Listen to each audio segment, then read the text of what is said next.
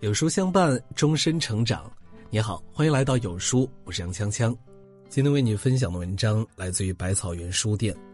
真正人品好的人，都有这几个特征，请深交一辈子。徐世昌曾说过：“凡建立功业，以立品德为始基。从来有学问而能担当大事业者，无不先从品行上立定脚跟。”深以为然，一个人人品正，才会受到众人的敬重；人品好，天才会爱护。一个人的学历、能力、容貌都不是最重要的，唯有好的人品，才是我们最强的靠山、最硬的底牌。生活中不难发现，人品好的人，往往有这三个特征。席勒曾说过。不尊重别人的人，别人也不会尊重他。尊重他人不仅是一种教养，更是好人品的重要见证。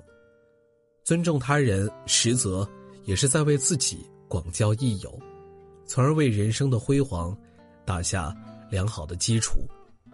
曾听说过这样一则故事：在美国，一个颇有名望的富商在路边散步的时候，遇到一个衣衫褴褛的。摆地摊儿卖旧书的年轻人，在寒风中啃着发霉的面包。有着同样苦难经历的富商，顿生一股怜悯之情，便不加思索的将八美元塞到了年轻人的手中，然后头也不回的就走开了。没走多远，富商忽然觉得这样做不妥，于是连忙返回来，从地摊上捡了两本旧书。并抱歉的解释说自己忘了取书，希望年轻人不要介意。最后，富商郑重其事的告诉年轻人说：“其实您和我一样也是商人。”两年之后，富商应邀参加一个商贾云集的慈善募捐会议时，一位西装革履的年轻书商迎了上来，紧紧的握着他的手，不无感激的说：“先生，您可能早就忘记了我。”但是我永远也不会忘记您。我一直认为我这一生只有摆摊儿乞讨的命运，直到您亲口对我说：“我和您一样都是商人。”这才使我树立了自尊和自信，从而创造了今天的业绩。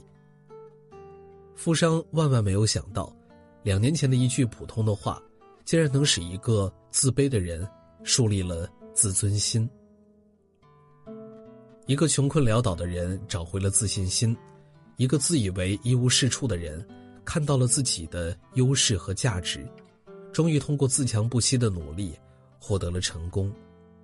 就像刘墉先生所说的：“帮助人，但给予对方最高的尊重，这是助人的艺术，也是仁爱的情操。”生活中不难发现，那些人品好的人。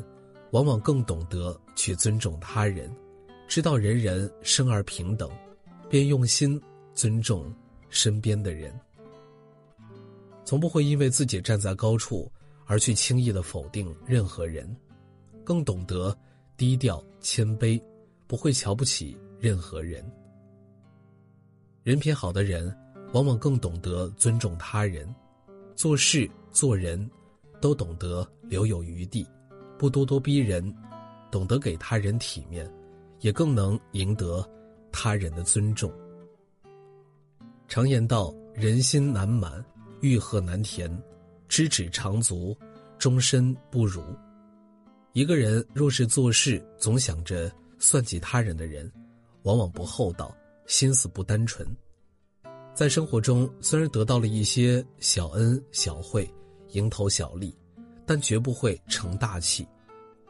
要知道，人活在世上，做违背良心的事儿，是会消耗自己的福气。算计，常常会挡住我们的视野，使我们看不到真正的远方。做人论的是人品，做事论的是人缘儿。若是没有两者做支撑，人生之路只会举步维艰。傻小聪明的人，往往爱贪小便宜。在贪小便宜的同时，其人品也常常被人怀疑。一个人疑似贪小便宜，被人发现，别人就会失去对他的信任，也许这个人一辈子都要受到别人的提防。其实贪小便宜，总想着把他人玩弄于股掌之上，得到的不过就是蝇头小利，失去的却是人品道德，最后失去更多的机会和财富。而那些人品端正的人，总是时刻谨记人品为重，宁愿吃亏也不会为了蝇头小利丢了道德底线。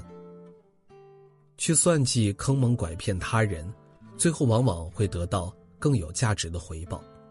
这样的人也更值得我们去靠近、深交一辈子。雨果曾言：“卑鄙小人总是忘恩负义的，忘恩负义原本就是卑鄙的一部分。”感恩不仅是一种处世哲学，更是一种生活智慧。人生于天地之间，待天地之大恩。不懂感恩，再优秀也难以成功。时时保有一颗感恩的心，最为可贵。感恩是一种生存智慧，更是做人的道德底线。感受和感激他人恩惠的能力的成长，是一个人维护自己的内心安宁感和提高幸福充裕感必不可少的心理能力。就像华罗庚先生所说的：“人家帮我。”永志不忘，我帮人家，莫记心上。人品好的人，往往都懂得知恩图报，他人的好一定会铭记于心，受他人恩惠定会永世不忘。感恩是爱和善的基础。